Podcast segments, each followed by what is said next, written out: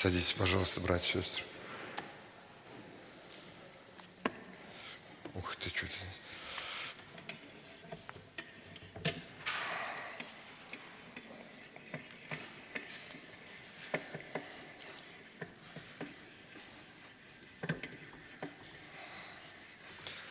Мы сегодня пойдем с вами дальше по книге пророка Малахии, будем разбирать первые пять стихов.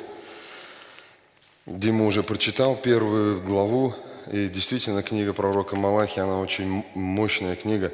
Я вам должен сказать, что чем больше я ее читаю, я даже вот приготовлюсь к проповеди, и вроде мне все понятно там уже, и вот перед собранием читаю этот же текст, опять эти пять стихов, смотрю, Думаю, интересно, а почему Исав, брат Иакова? Разве не наоборот?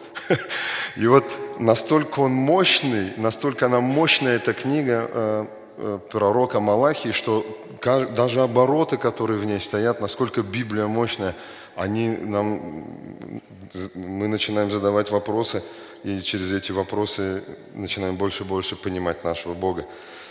Эм, интересно, Э, как начинается книга. Мне кажется, что звук плохой. Я не знаю, или я так плохо слышу. Нормальный звук, да?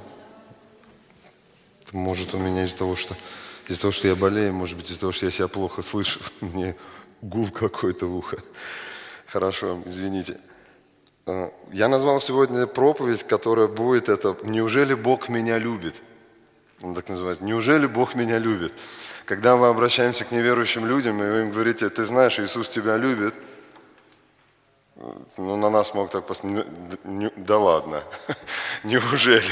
Вот я так понял, что больше всего, что мы не понимаем, это что Бог нас любит. Но когда мы, речь идет о неверующих, это понятно. Но когда речь идет о верующих, когда человеку говорят, Бог любит тебя, ты знаешь, что Бог тебя любит? И знаете, я иногда в своей практике встречаю людей, которые мне говорят, если бы он меня любил, у меня бы жизнь такая не была бы. И это говорят верующие.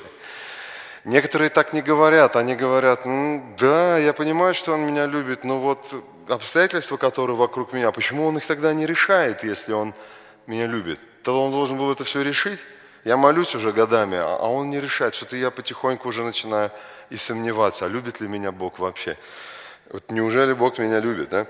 Книга Малахии, как мы в прошлый раз говорили, открывает безразличие равнодушие израильтян к завету с Богом – и Малахия, что переводится «мой посланник», напоминает людям о Божьих делах и побуждает их возобновить завет с Богом. При этом он дает им надежду спасения.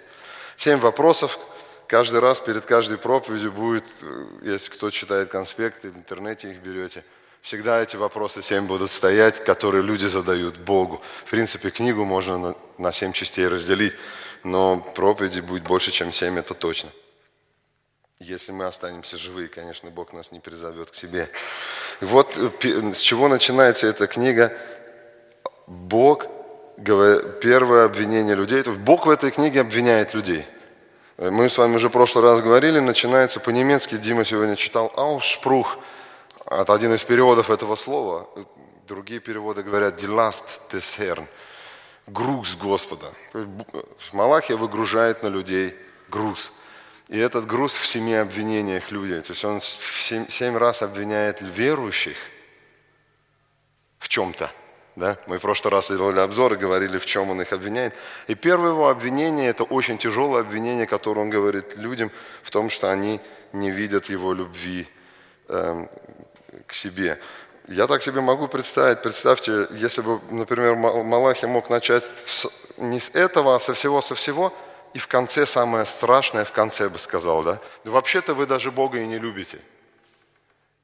А он начинает именно с этого. То есть он сразу, вот если я могу себе так представить, в прошлый раз мы говорили, как боксер, да, как будто нож берет вот так в сердце сразу. Знаете, как муж с женой ругаются? Самое сильное оружие. Да ты меня не любишь. Верующие еще говорят, я вообще сомневаюсь, что ты верующий. Это еще сильнее, да? Это самое страшное. Это атомная бомба, которую забрасывают, когда... Я вообще, я не знаю, верующий ты или нет, это атомные бомбы, когда кидают, или снайперское ружье, прям в сердце стреляют.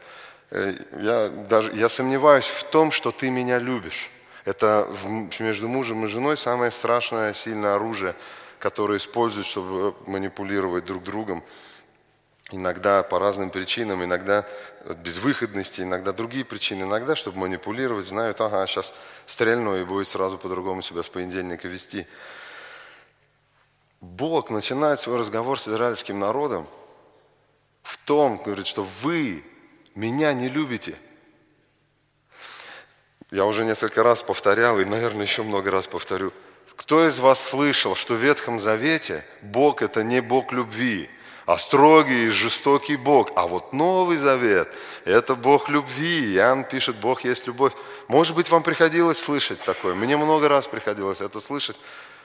Но с чего начинается Малахия, последняя книжка? Давайте прочитаем. Пророческое слово Господа, первые пять стихов к Израилю через Малахию. «Я возлюбил вас. С чего начинается последняя книга Ветхого Завета? Я возлюбил вас. Кто говорит, что Бог Ветхого Завета – это не Бог любви? Говорит Господь, а вы говорите, в чем явил ты любовь к нам. Не брат ли Исаав Якову?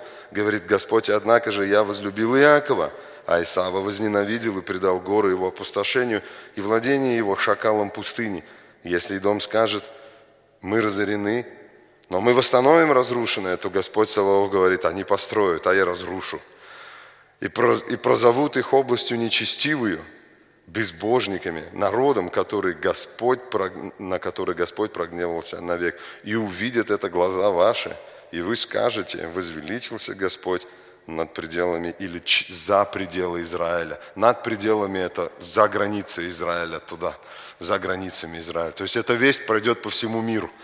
Даже вы увидите, и до конца мира, до конца всего Вселенной будут все звучать, вау, ничего себе, какой великий Господь. Я возлюбил вас. Бог обращается к израильтянам того времени. Чаще всего любовь в мире понимают как эмоциональное проявление.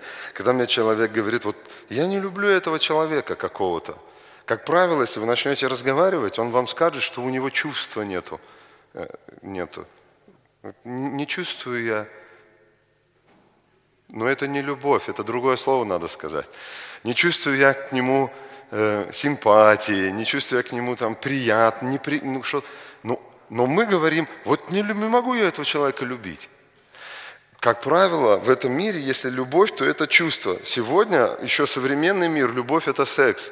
Они говорят, ну, любовь это секс – те, которые чуть постарше, любовь – это чувство. Некоторые говорят, что любовь – это дела. Вот ты мусор не выбрасываешь, значит, ты меня не любишь. Жена мужа говорит, ты меня не любишь. Он стоит и думает, что же я сделал, опять не знаю. А почему ты решила, что я тебя не люблю? Я тебя четыре раза просила мусор выкинуть, и ты ни разу его не выкинул. То есть для нее, для жены, для жены любовь – это дела. А если не делаешь, значит, не любишь. Если любишь, кстати, женщины мыслят библейски, правильно? Бог тоже говорит, если вы меня любите и не делаете, что я вам говорю, зачем, зачем говорите, что вы меня любите? То есть библи... мышление женщины – это библейское мышление. Если муж мусор не выносит, значит, он не любит. Мужья, значит, мы их не любим. Мы можем забыть вынести мусор, мы можем пять раз забыть вынести, но если мы из десяти девять раз забыли, то что-то у нас проблема с любовью точно. Это точно у нас проблема с любовью. А как понимает Бог любовь свою к людям и как мы выражаем свою любовь к Богу? Первый вопрос, который я вам задам, на который будем мы дальше думать об этом. Как вы показываете Богу, что вы Его любите? Вот каждый из вас задайте вопрос. Вот как я на этой неделе показал Богу, что я Его люблю? Вот я, я Ему хотел показать, что я Его люблю, я Ему показал это. Когда мы влюбленные, когда мы дружим, мы думаем только друг о друге, и мы хотим какими-то знаками особыми друг другу показать, там цветы, смс, там с цветочками, там сердечками, там открытки, я не знаю, что у кого кто-то обещает звезды с неба спустить, э, достать, кто-то э, Эдельвейс какой-то принести там с горы с какой-то непонятный. Мы что-то все хотим, и мы думаем, и пишем, и все равно уволят меня с работы или нет. Я, э, кстати, я Уберштунду сегодня делать не буду, потому что у меня свидание, да? Мы готовы даже, чтобы нас уволили с работы, мы хотим доказать другому, что мы его любим. Вот как мы на этой неделе показали нашему Богу, что мы его любим. Просто риторический вопрос, не обязательно отвечать. Подумаем. Любовь – это наиважнейшее качество Бога. Сам Бог есть любовь. 1 Иоанна 4, 8 и 16, первое письмо Иоанна. Иоанн говорит, Бог есть любовь. Знаете, мы знаем эту песню «Год из Деливы».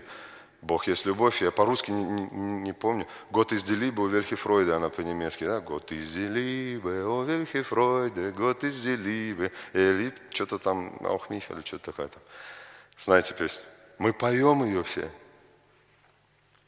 И мы можем сказать следующее, и мы в прошлый раз тоже об этом говорили. Каждый, кто сомневается в любви Бога к себе, ставит под вопрос существование самого Бога.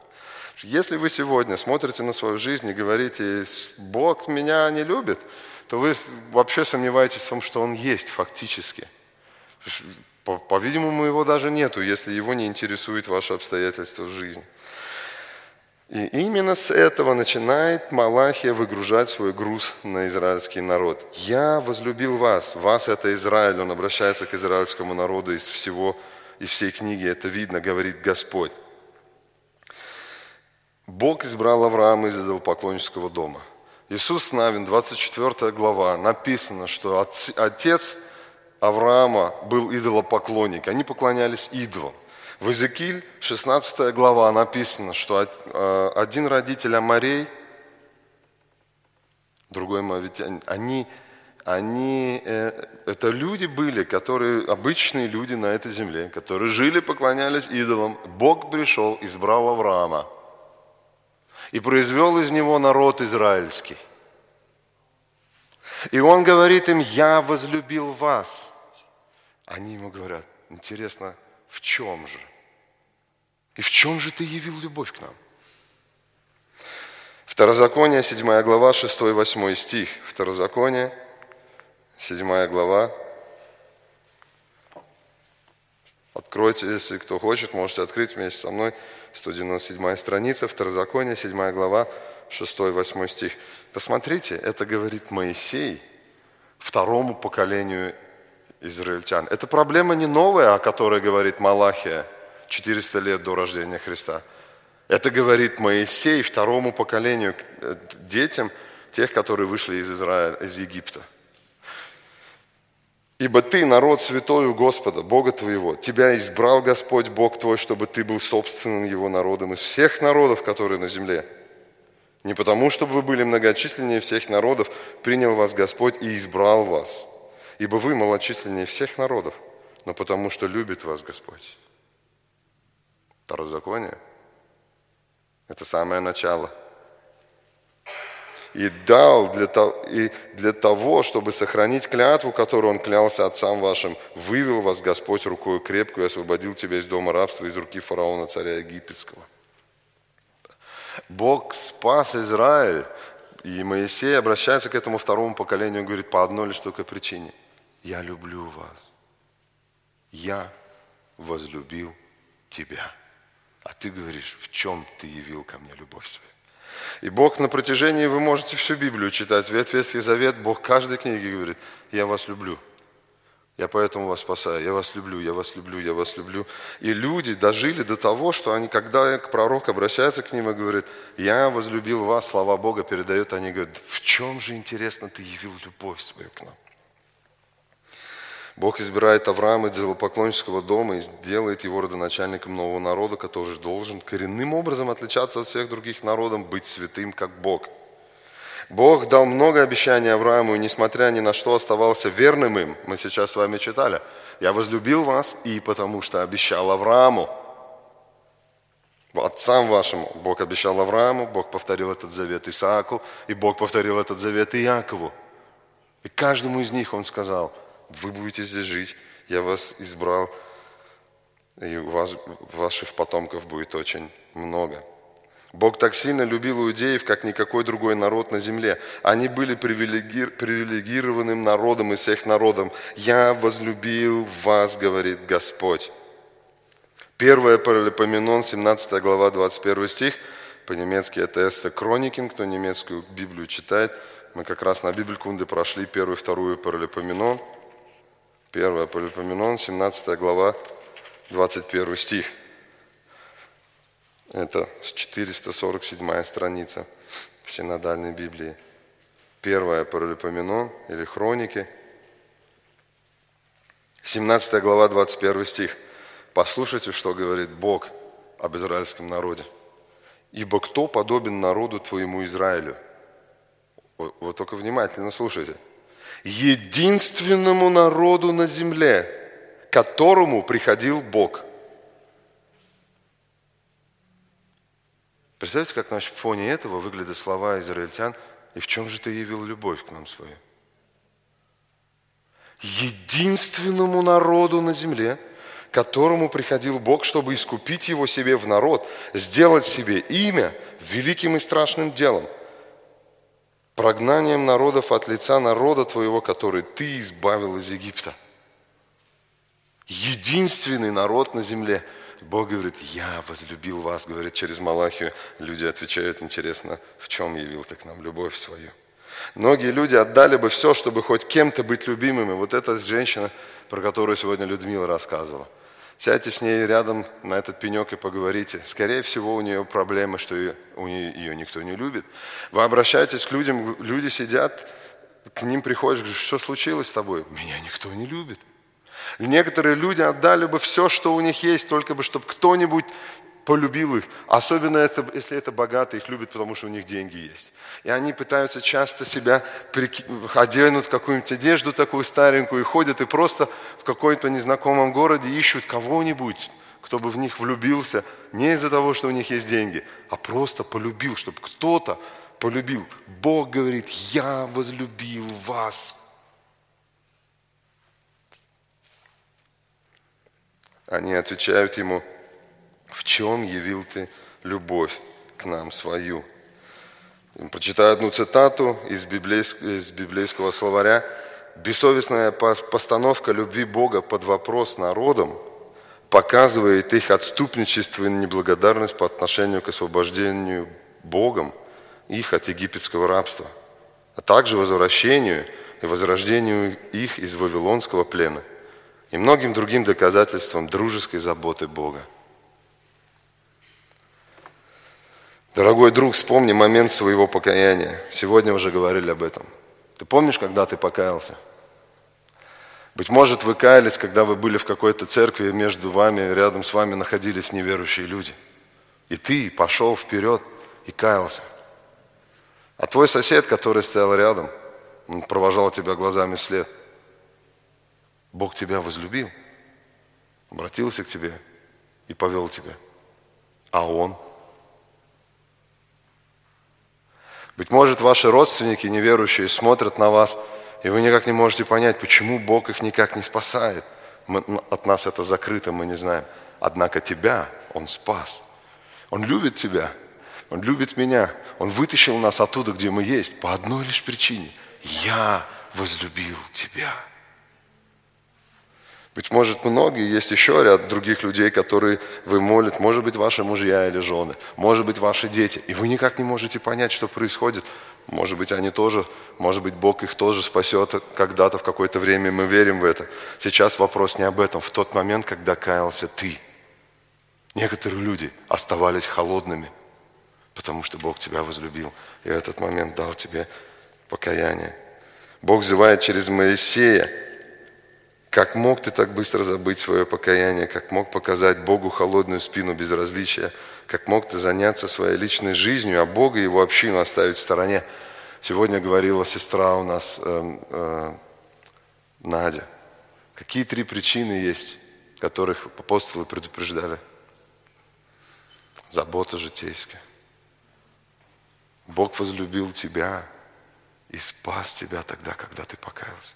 Как мог ты забыть его. Мог ты показать ему, кальте, шульте, мне некогда, у меня нет времени. Интересно, в чем это ты явил любовь ко мне? Если среди нас кто-то есть, то подумайте сегодня над этим, насколько мы показываем Богу в повседневной жизни свою любовь. Некоторые быстро становятся равнодушными Божьим законам и обещаниям, обвиняя Бога в том, что Он оставил их – что не любит их и что хочет лишь только зла. Быть может, вы не говорите об этом вслух. Быть может, вы не говорите об этом людям. Но оставаясь где-то один на один с собой, с Богом или с какими-то другими людьми, кто не принадлежит этой церкви, вы, может быть, говорите об этом. Может быть, плачете, может быть, смотрите и думаете, ну разве может он меня любить, если обстоятельства в жизни складываются таким образом? Вы ставите вопрос Бога, существование Бога под вопрос, вопрос Его любви. Бог доказывает свою любовь к израильтянам на основании двух фактов. Интересно, что Бог не просто говорит, вы не любите меня. Он говорит, а я вам сейчас покажу, почему я вас люблю. Я вас успокою. Первое доказательство, он говорит, что я избрал Якова вместо Исава. И второе доказательство, которое может быть очень странно, нам звучит, он говорит, Исава я уничтожу, а вы будете жить. Вы своими глазами будете видеть, как Эдом, Эдом это Эдомита, это последователи, Эдом это красный, это последователи э, э, Исава. То есть Исав, это Эдом в Библии называется, как Ефрем Израиль называется. Ефрем самое большое колено было, Ефрем это Израиль, Эдом это, это Эдом, Эдомитяне или Эдомита по-немецки, это потомки Исава. Первое доказательство любви избрания Якова, а не Исава, первый, э, второй, третий стих. «Я возлюбил вас, говорит Господь, а вы говорите, в чем явил ты любовь к нам? Не брат ли Исав Якову, говорит Господь, и однако же я возлюбил Якова, а Исава возненавидел и предал гору его опустошению и владение его шакалом пустыни». Интересно. Может быть, вы сейчас думаете, что переводчики неправильно перевели «возненавидел». Разве может Бог кого-нибудь ненавидеть? Скажите. Бог же ведь есть любовь или нет? Еврейские слова «любить» и «ненавидеть» относятся не к эмоциям Бога, а о преимуществе одного перед другим как партнера в завете. Другими словами, Бог говорит, два человека родила одна женщина. Я решил, что я с одним только завет заключу. С Яковом, а не с Исавом. То есть это когда одного берут, берут э, одного предпочитая другому. Любым как бы мы ни говорили, в любом случае Бог предпочел одного другому. Представьте себе, что мог, Бог мог предпочесть Исава и Якову. Он мог заключить с Исавом завет, а не с Яковом, и сегодня бы не израильтяне, а э, другой какой-нибудь народ был бы его бундеспартнер, партнером в его завете. Но Бог говорит, вот смотрите, не его, а вашего отца и Якова я возлюбил, его я избрал как своего партнера в завете. С самого начала Ветхого Завета Бог говорит о своей любви к людям. Сама творение Вселенной является демонстрацией любви Бога. Сам факт того, что вы сейчас находитесь здесь и живые, говорит о том, что Бог любит вас, и Он вам позволил жить на этой земле. Вот вы только одну на секунду себе представьте, что вас могло бы никогда не быть. Вообще вот, вот вот назовите себя просто себе так, вот назовите себя по имени, фамилии, скажите, я бы мог никогда не родиться на этой земле, меня могло бы никогда не быть. Вы бы никогда бы ничего не узнали, и просто не, вот не было бы вас, и все.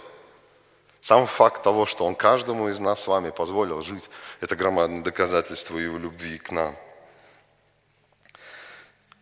На протяжении более тысячи лет Бог оставался верным вождем и хранителем завета между им и Израилем. Вот несколько примеров. Бог напоминает новому поколению израильтян перед завоеванием Ханаана о своей любви к ним. Мы с вами уже читали Второзаконие, 7 э, глава, в 5 главе 6 по 8 стих, он то же самое говорит. Бог напоминает народу через пророка Исаию о своей любви в момент захвата Ассирии и Северного царства Израиля, надвигающейся угрозе Иудеи через вавилонского царя Навуходоносора.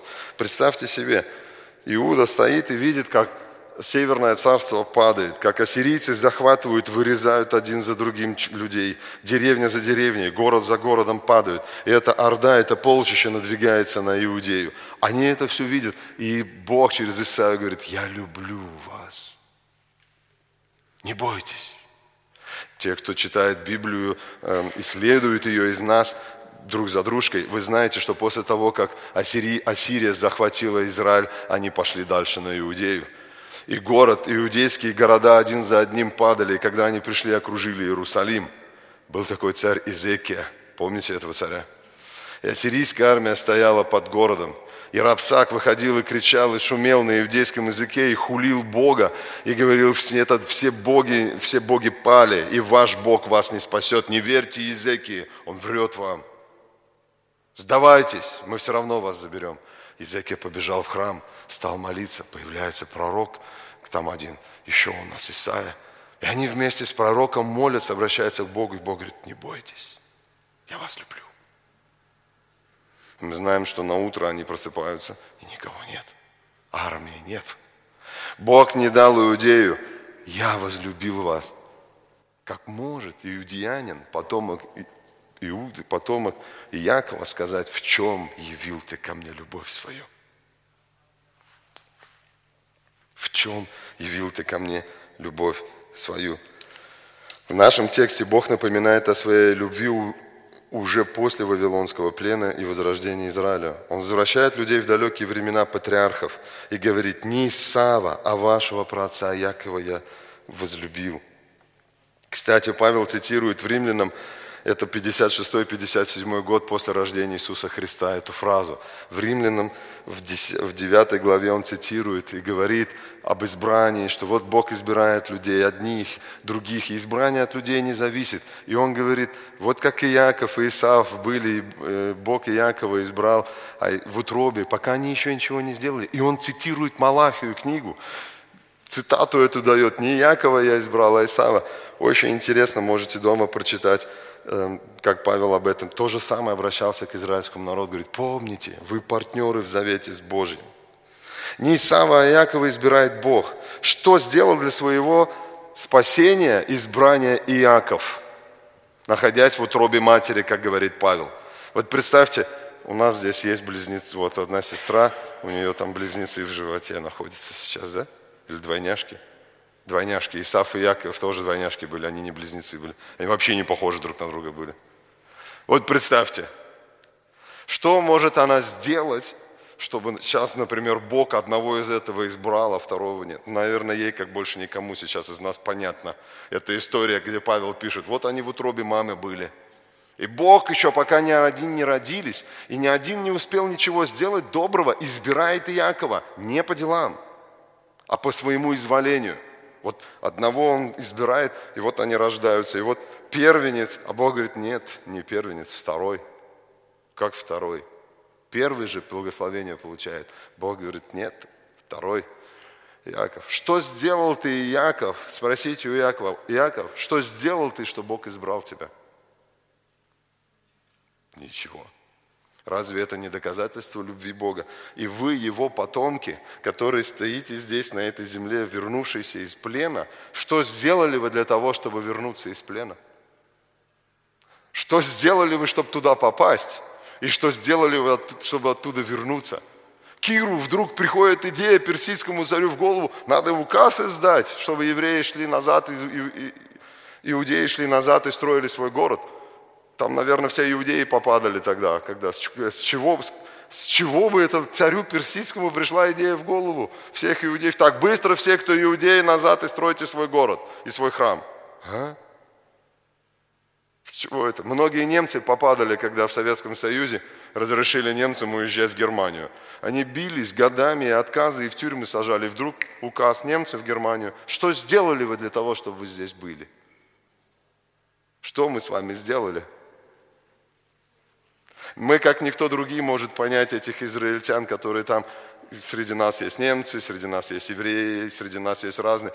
А, а если не евреи, не немцы, что, как вы здесь вообще оказались? В Германии это еще один большой вопрос. Евреев с немцами еще понятно, как они в Германию попали. Мне иногда спрашивают, вот ты же сбежал с, с России в Германию, чтобы жизнь хорошую иметь, а почему нам нельзя тоже, да, задают вопрос. Я вообще сюда в отпуск приехал на три месяца в 97 году. Так вышло, что до сих пор еще не уехал из отпуска назад. Что сделали мы для своего спасения? Ровным счетом ничего. И Бог говорит, почему? Смотрите, второй стих. Вы говорите, в чем явил ты любовь к нам? Не брат ли Исаф и Якову? Какой ответ на этот вопрос? Брат. Говорит Господь, однако же я возлюбил и Якова Бог говорит, я вашего прародителя возлюбил. Поэтому вы здесь находитесь. Помните, что мы с вами духовные дети Авраама. Все, даже те, кто здесь не причастники к израильскому народу, вы верите, что Иисус – это Христос? Или, или, можно сказать, вы верите, что Мессия – это Христос, это Иисус? Вы принимаете это, верите в это, вы духовные дети Авраама. Э, вы те, про которому Бог говорил Аврааму, и будет твое потомство, как песок. Вот мы песчинки, или звездочки с этого неба, или песчинки из этого песка. Что сделали мы с вами для того, чтобы быть спасенными? Еще раз, особенно те, кто не евреи, я к вам сейчас обращаюсь. Что сделали вы для того, чтобы приклеиться к завету Бога с Израилем? Новый завет дам, заключу с, Бог, с, э, с народом израильским, с народом с Иудеей и с Израилем. Что сделали мы с вами для того, чтобы быть партнерами в этом завете. Мы даже причастниками к Якову никаким боком, ни по одной родословной не пройдем. И мы находимся в завете – в этом завете Авраам, Исаак и Якова, причастники этого завета, Бог говорит, я возлюбил вас. Если бы Бог не возлюбил Якова, мы бы с вами здесь, язычники, кто из нас язычники, не сидели. Бог спас тебя по великой любви. А, кто помнит, наша церковь называется... Как называется наша церковь? Благодать. Помните, да? И у нас есть мото нашей церкви. Многие из вас посещают страничку, наверное, нашей церкви. Может быть, проповеди, может, еще что-то там смотрите, фотографии или еще что-то есть. И как только вы заходите на страницу нашей церкви, стоит стих, лейтмотив или мото нашей церкви. Э, э, «Ибо благодатью вы спасены через веру, и сие не от вас Божий дар не отдел, чтобы никто не хвалился». Я сейчас прочитаю Бог спас тебя по своей великой любви. Ефесянам 2 глава. Ефесянам 2 глава. «И вас, мертвых по преступлениям и грехам вашим». Представьте себе, что это нам с вами письмо написано. И Павел нам. Вот представьте, вы слушаете, Павел пришел, и вот обращается к вам, в Дюссельдорфской церкви. «И вас, мертвых по преступлениям и грехам вашим, в которых вы некогда жили, по обычаю мира этого, по воле князя господствующего в воздухе Духа, действующего ныне в сынах противления, между которыми и мы все жили некогда по нашим плотским похотям, исполняя желания плоти и помыслов, и были по природе дети, дети гнева, как и прочие. По-русски Бог написано, во всех других написано «но Бог», «но» стоит звук. «Год Аба» на немецком написано. «Богатый милостью», как говорят, а теперь внимательно, по своей великой любви, которую возлюбил нас и спас нас, мертвых по преступлениям, оживотворился Христом, благодатью вы спасены, и воскресил с Ним, и посадил на небесах во Христе Иисусе, дабы явить в грядущих веках преизобильное богатство благости Своей в благости к нам во Христе Иисусе. Ибо благодатью вы спасены через веру и сиение от вас, Божий дар, не отдел, чтобы никто не хвалился. Ответьте теперь на вопрос, почему вас Бог спас? Потому что вы помолились и покаялись? Потому что вы признались Ему, что вы грешники? Павел пишет, почему? Если только кто-нибудь из нас с вами может сказать, я покаялся, поэтому Бог меня спас, значит, Павел ошибся здесь, когда писал Ефесянам. Не отдел, чтобы никто не хвалился. Ты покаялся, потому что Бог тебя возлюбил и спас – и дал тебе Духа Святого, и это желание идти к Нему. И ты признал Его господство и сказал, Боже, так Он же есть. Павел пишет 1 Коринфянам 12 глава 2 стих. Никто не может назвать Иисуса Христа Господом, как только Духом Святым, данным вам.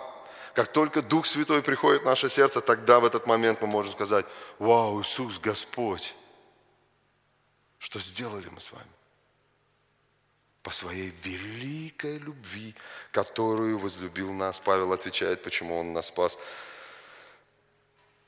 Первое доказательство любви Бога израильскому народу – я избрал Якова. Второе доказательство любви Бога – возрождение Израиля, а не дома. Интересно, что Бог доказывает свою любовь к Израилю второй раз через разрушение и дома. Бог обещал через пророков Еремию 49 глава и Иезекииля, 35 глава, еще за 150 лет до этих событий, что от Идома в будущем и следа не останется.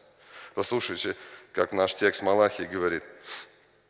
Третья глава. «А Исава возненавидел и предал горы его опустошению и владение его шакалом пустыни. Если Идом скажет, мы разорены, но мы восстановим разрушенное, то Господь Саваоф говорит, они построят, а я разрушу. И прозовут их областью нечестивую, народом, на который Господь прогневался навсегда. Смотрите, что говорит Бог. Он говорит, вы увидите, вот смотрите, смотрите, что делает Малахия. Я избрал Иакова, а не Исава, он возвращает их в прошлое. А сейчас он их, возвращ... он их отправляет в будущее. Он говорит, вот я сейчас к вам говорю, вот вы можете из прошлого увидеть, что я вас люблю. А в будущем вы увидите, что я вас люблю, что от и дома и следа не останется. Пятый стих, он говорит, ваши глаза будут это видеть. И даже если они скажут, хорошо, у нас здесь все разрушено, но мы снова все построим, он говорит, пусть строят, и я опять все разрушу. И ваши глаза увидят эти. Он им дает надежду на будущее э, об этом. И предал его гору опустошения владения его шакалом пустыни.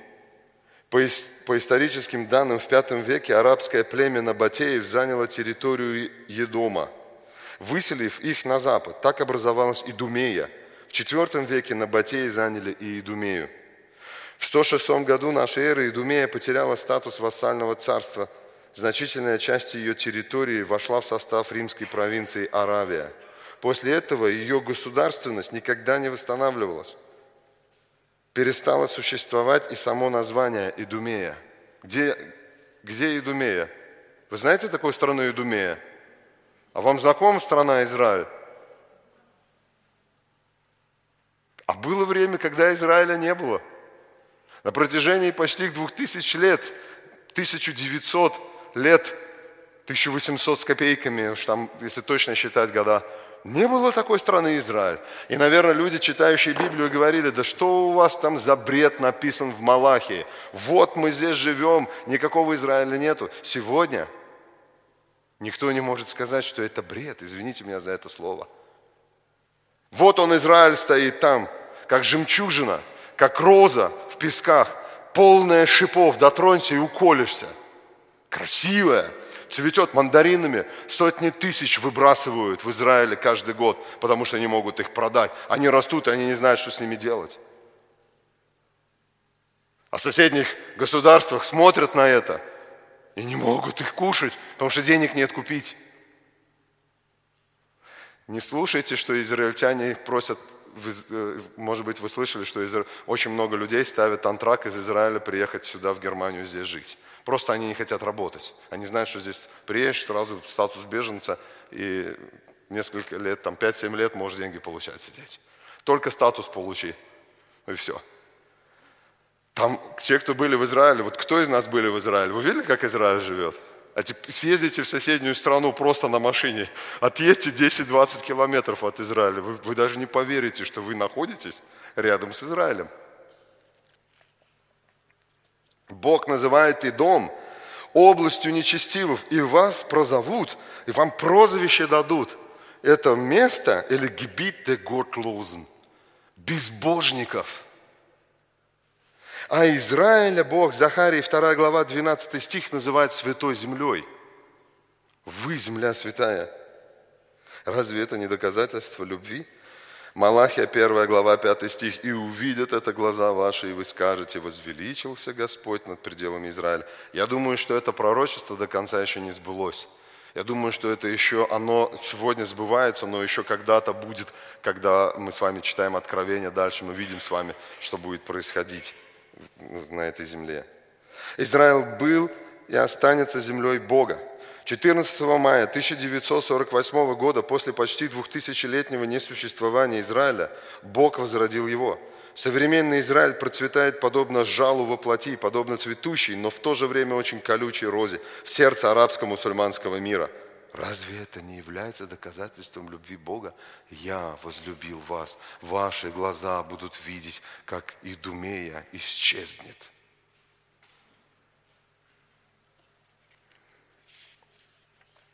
Мы с вами потомки Авраама, Исаака и Якова. Как бы ни давили и уничтожали Израиль и нас на протяжении всей истории, верующие всегда будут. На следующее воскресенье мы будем здесь с вами говорить об этом – о гонимых христиан, христиан, которых гонят. Сколько бы ни гнали христиан по всему этому миру. Быть может, здесь есть дети тех, кто ваши родственники сидели в тюрьмах в Советском Союзе. Есть кто-нибудь здесь? Мне просто интересно. Есть чьи родственники сидели в тюрьмах за веру в нашу церковь? Нет никого. Есть, да. Есть родственники. Есть, кто сидели. Смотрите, будет время, и, может быть, кто-нибудь из нас или наши дети с вами, может быть, тоже попадут в тюрьму. Откуда мы знаем? Сегодня по этому миру идут гонения, мы в следующий раз будем говорить об этом. Но Бог говорит, сколько бы вас ни гнали, вы будете всегда. Потому что я вас люблю. И это доказательство этому миру, что Бог любит Израиль. Если ваши сложившиеся ситуации настолько э, э, сложные, что вы не можете рассмотреть их через любовь Бога к вам, взгляните на Израиль. А потом вспомните Иисуса, отдавшего свою жизнь для искупления вашего. Если вы смотрите на свою жизнь и думаете, ну, не могу раз, увидеть любви Бога в моей ситуации с детьми, с женами, с родственниками, с коллегами – ну, что-то, наверное, Бог меня не любит. Наверное, я не любим Богом. Посмотрите на Израиль, посмотрите на Иисуса Христа, который отдал жизнь искуплению вашему, и увидите, что... Посмотрите, сколько в вашем доме, в вашем подъезде верят в Иисуса Христа. Вот мне интересно. Просто как-нибудь утром в 9 часов сядьте, выйдите из подъезда и посмотрите, сколько людей выйдут и пойдут на собрание. И вы увидите, как любит вас Бог – вы пойдете. Вы встанете и пойдете на собрание, будь то оно в 10 утра, будь то оно в 3 часа, будь оно в 7 часов. Вы встанете и пойдете на собрание, потому что Бог любит вас и избрал вас от всякого колена для того, чтобы имя Его возвеличивалось и слава приписанная Ему была. Воплощенный Иисус – последнее доказательство любви Бога к Израилю и всем остальным людям. Римлянам 5 глава, 8 стих, очень интересное место в Библии. Римлянам 5 глава, 8 стих. Можем, мы с вами можем прочитать с 8 по 11 стих Римлянам 5 глава. Можно даже еще раньше. С 5 стиха, Римлянам 5 глава, с 5 стиха. «Надежда не постыжает, потому что любовь Божия излилась в сердца наши Духом Святым, данным нам. Ибо Христос, когда мы еще были немощны, в определенное время умер за нечестивых». Мы с вами имеемся в виду – Ибо едва ли кто умрет за праведника, разве за, за благодетеля, может быть, кто решится умереть. Но Бог свою любовь к нам доказывает тем, что Христос умер за нас, когда мы были еще грешники. Посему тем более ныне, будучи оправданы кровью Его, спасемся от гнева Его. Это доказательство любви Бога. Я тебя люблю, поэтому под гнев ты не попадешь.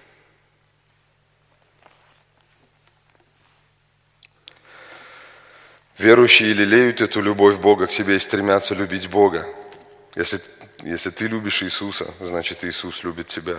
Ни один человек без вмешательства Бога не придет на мысль полюбить Бога. Иоанна 6,37, 1 Коринфянам 12,2. Если ты любишь Бога и стремишься к познанию Его, Его заповедей, всей душой, если хочешь облегчить жизнь твоим ближним, тогда ты любишь Его. Тогда ты любишь Его. Иисус сказал однажды, когда был на земле, Иоанна 14 глава, 21 стих, первая половина. «Кто имеет заповеди мои, соблюдает их, тот любит меня». В 24 стихе сказал Евангелие Иоанна 14, 24, «Не любящий меня не соблюдает слов моих». Бог явил свою любовь к нам, доказал ее на Голговском кресте. Вопрос. Как можем мы узнать, любим ли мы Его?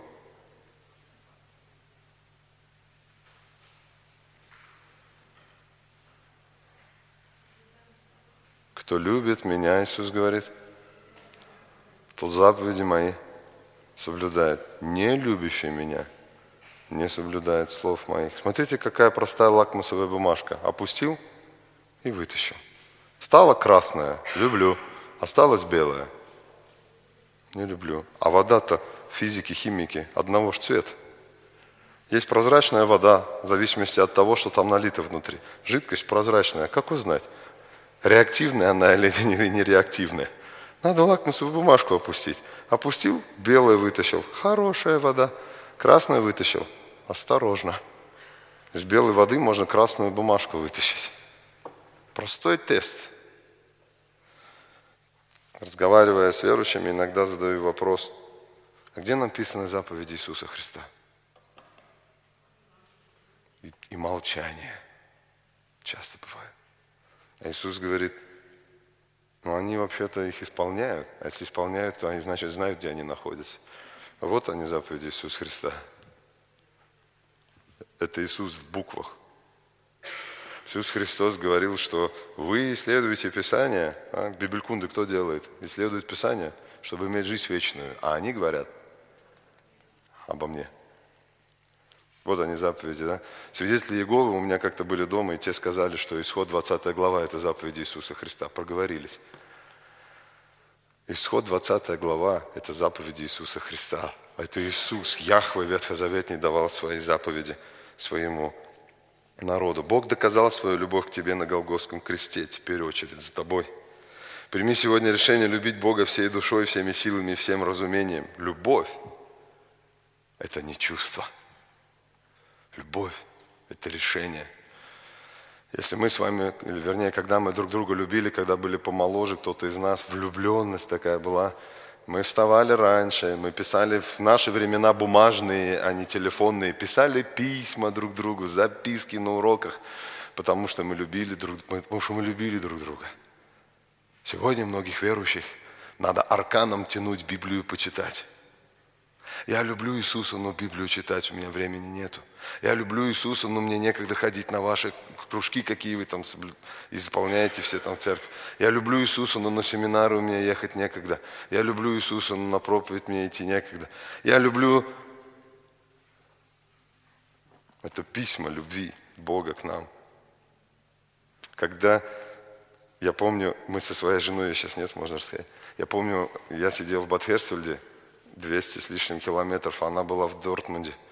И э, я, еще, я еще даже не знал, люблю я ее или нет. Мне только фотокарточку прислали и один телефонный разговор.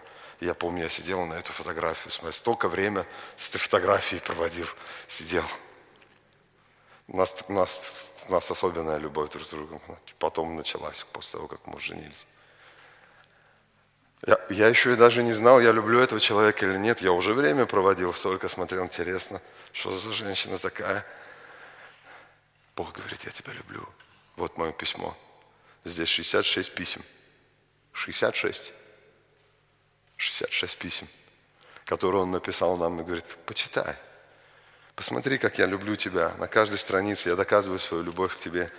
Мы говорим, иногда у меня времени нету. Извини, Бог. Я понимаю, что ты меня любишь, но читать твои письма у меня время просто нет. Ты ж меня как-нибудь прости. Знаете, что Бог говорит этим людям? Малахии, 2 глава, 11 стих. Малахия, 2 глава, 11 стих. Вероломно поступает Иуда, и мерзость совершается в Израиле и в Иерусалиме, ибо унизил Иуда святыню Господню, которую любил, и женился на дочери чужого Бога. Если нам с вами некогда читать письма любви Бога, мы женились на дочери чужого Бога. Если мы ставим любовь Бога под вопрос, мы женились на дочери чужого Бога. Чужой Бог наш Швигафата. Мы говорим, Бог наш Отец, а кто у тебя Швигафата? Тесть, да? Тесть называется? Или кто он там? Свекр? Я не знаю, по-русски разные. Понимаешь, да? Именно поэтому мы ищем любую возможность сбежать в общину, на собрание, на домашние группы, на разбор Библии, чтобы узнать волю Христа. Именно поэтому мы посещаем больных, делаем добро ближним, жертвуем своим временем и финансами, молимся друг за друга и врагов наших. Именно поэтому мы сопереживаем страждущим, не судим немощных и не спорим с сильными. Сколько раз мы говорим, что нельзя судить немощных, а разве можно спорить с сильными – а ведь есть сильные есть немощные. Спорить с сильными тоже не надо. Как и осуждать немощных. И тех, и тех судить нельзя, и спорить друг с другом нельзя. Мы не хотим этого делать. Почему? Потому что мы хотим исполнять заповеди Иисуса Христа. Мы хотим Ему доказать, мы Тебя любим. Мы любим Тебя всем своим нутром, всем своим сердцем, всей своей внутренности. Я хочу показать, что я Тебя люблю. Да, мы делаем грехи, мы падаем, мы встаем – и говорим, Господи, посмотри на меня, я не знаю, почему Ты меня избрал тогда в тот день, когда я покаялся. Для меня это, чем дольше я живу верующим, тем больше вопрос, почему ты меня избрал. Наверное, потому что любишь. Я даже не знаю за что. Посмотрите на себя. Есть за что вас любить? Когда мужчина женщина, муж с женой разговаривают, они говорят, меня обычно по-другому говорят. Они говорят, ну за что ты меня любишь? Потому что Бог тебя мне дал. Потому что ты Божий, и Бог тебя мне дал, и я тебя люблю. Больше всего на свете люблю Иисуса Христа, так как Он мне тебя дал. И ты вторая, кого я люблю, или второй, которого я люблю – мы хотим доказать свою любовь к Богу, так как Он доказал к нам свою любовь тем, что возлюбил нас прежде, отдал Сына Своего за нас. Римлянам 8, 5 глава мы читали. Бог свою любовь доказал нам тем, что Христос, когда мы еще были грешники, умер в определенное время. За кого? За нечестивых. Я нечестивый. Бог говорит, я тебя люблю, я умер за тебя. Оправдал первый стих римлянам написано, оправдал, ты теперь честивый, чистый. Помните историю, мы в следующий раз будем говорить о блудном сыне. Блудный сын возвращается домой и говорит, Господь, папа, я недостоин называться твоим сыном. Прими меня в число наемников, тага слона, те, которые день отработали получили деньги, до свидания. Никто их не, не с ними чай не будет пить, садиться. И никто с ними не будет возле костра или возле огня обсуждать дела житейские. Отработал деньги, до свидания. Отец что делает? Я знаю, что ты недостоин называться моим сыном. Одежда, персень, обувь. Одежда свидетельствовала всем, что он ему ничего не должен. Новая одежда. Кстати, вы знаете, что если у вас есть долги, и вы покупаете новые вещи, что э, вас бы в Израиле бы побили камнем за Пока меня не отдал долг, я не мог покупать новые вещи. Если у меня был долг, мне надо было отдать, пока я его не отдал, и так узнавали, если человек работает и ходит в рваной одежде, значит у него долги большие. Вот когда он новую одел одежду, тогда, ух ты, рассчитался, теперь у меня появились деньги купить себе что одежду. Бог дает ему одежду. Что он сделал для этого? Блудный сын. Ничего. Бог дает ему персень, от имени отца он мог заключать сделки, торговать. Представь, как я могу торговать? Вот на, сынок, от моего имени можешь печать теперь ставить. Я доверяю тебе. И дает ему обувь. Тагас Лена, работники, наемники не носили обувь. Обувь носили дети. Ты недостоин называться моим сыном, но я тебе дам обувь, ты все равно мой сын. А он пришел и говорит, я нечестивый. Бог свою любовь явил к нам, когда мы были еще грешниками. Теперь очередь за нами. Как мы докажем Ему, что мы Его любим? Из благодарности, а не из страха мы стремимся жить так, чтобы наша жизнь манифестировала делами, словами, мыслями. Иисус, смотри, как я люблю Тебя – по благодати вам, друзья. Я желаю вам всем, чтобы сегодня мы все приняли из вас решение и сказали, я хочу прожить эту неделю так, чтобы Господь, смотря с Голговского креста на меня, мог видеть во мне Иисуса Христа. Потому что, когда Он смотрит на креста на Голговском кресте 2000 лет назад, Он видит там меня. Давайте встанем с вами, помолимся, и, может быть, в этих молитвах воздадим Богу благодарность Спасибо тебе, что ты меня любишь. Сколько людей вокруг меня, которые не знают тебя, а меня ты возлюбил. И я ничего не сделал для этого. Молитесь, кто хочет, я в конце закончу.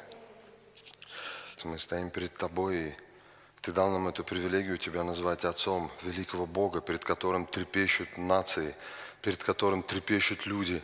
Каждый человек, живущий на земле – сколько бы он ни отказывался и не опровергал, что есть Бог, понимает, что однажды его жизнь закончится. Однажды он закроет глаза последний раз, последний раз выдохнет и, никогда больше не, не вдохнет. И последний раз сердце его ударится и не будет больше биться. И каждый человек понимает это, и у многих людей холодный страх появляется перед тем, что они, если, а если вдруг правда Бог есть? Я тебя благодарю, ты дал нам эту привилегию называть тебя Отцом. Ты возлюбил нас, ты протянул к нам руку свою. Ты отдал Сына Своего Иисуса Христа за грехи наши. Многие люди вокруг нас сомневаются, спорят и не понимают этой любви, а мы знаем ее. Прошу Тебя, чтобы Ты смягчил наши сердца еще сильнее, чтобы они были мягкие по отношению друг к другу, чтобы мы не осуждали друг друга, чтобы мы мягко, любвеобильно разговаривали друг с другом, чтобы думали хорошее друг о друге, чтобы понимали, что мы все грешники, можем ошибаться. Вдруг кто-то что-то не так сказал, не так понял или еще что-то. Помоги нам, чтобы мы относились этой, с этой теплотой, с этой любовью друг к другу, как Ты относишься к нам. Ты прощаешь нам наши грехи в любой момент. И мы такое делаем, что нам порой стыдно посмотреть глаза в сторону, повести глаза в сторону неба от того, что мы делаем грехи. Мы каемся перед Тобой. И мы снова испытываем эту радость, радость прощения грехов, радость спасения. Помоги нам тоже так же обращаться друг с другом. Если кто-то просит прощения, прощать их, прощать и забывать, и не напоминать друг другу. Прошу Тебя, Господи, помоги нам, чтобы у нас было сострадание к тем людям, которые не знают этой любви. Как сегодня мы слышали, чтобы мы подходили к этим людям, говорили им, рассказывали, что, может быть, тебя никто не любит, но есть один, который тебя любит и не хочет, чтобы ты был в таком состоянии нищим, жалком. Это Иисус. Помоги нам, чтобы мы не стыдились этого Твоего Евангелия. Помоги нам, чтобы мы действительно этому миру могли громким колоколом звенеть. Иисус, который любит нас, любит вас. Помоги нам благословлять врагов. Помоги тех, кто желает нам зла, кто обвиняет нас. Помоги нам говорить о них хорошее. И о них говорить хорошее, и им говорить хорошее. Прошу Тебя об этом. Помоги нам, дай нам сердце молиться за тех христиан, которых гонят и за Украину, невзирая на наши убеждения, кто там прав, русские, украинцы, американцы, немцы, будь то один, там другой, третий или пятая или десятая партия. Помоги нам, чтобы мы, в нашем сердце была эта Твоя любовь, греть ее, лелеть ее, эту любовь к этим людям, ко всем, кто вокруг нас. Сострадать им и понимать, кто бы там не был прав, там умирают люди, умирают эти люди тысячами – которые могли еще жить, и многие из них не знают Тебя, которые умирают там. Помоги нам молиться за этот народ, помоги нам молиться за других людей, друг за друга. Помоги нам на этой неделе принять решение в каком-то деле, в нашем, которое мы делаем каждый день, доказать свою любовь Тебе и сказать, Господь, я хочу через вот это сейчас показать Тебе, что я Тебя люблю. Будь милостив ко мне, дай мне силы сделать что-то, быть может, что мы не делали никогда. Прошу Тебя, действуй в нас Духом Святым. Благодарю Тебя за Твое Слово, за эти письма любви, которые Ты нам оставил. И прошу Тебя, дай нам громадное желание вникать в это Писание, любить его, искать там Тебя и наслаждаться Твоей любовью через эти доказательства любви, которые Ты явил к нам. Помоги нам верить, что Ты любишь нас и избрал нас, когда мы ничего не сделали для этого. Аминь.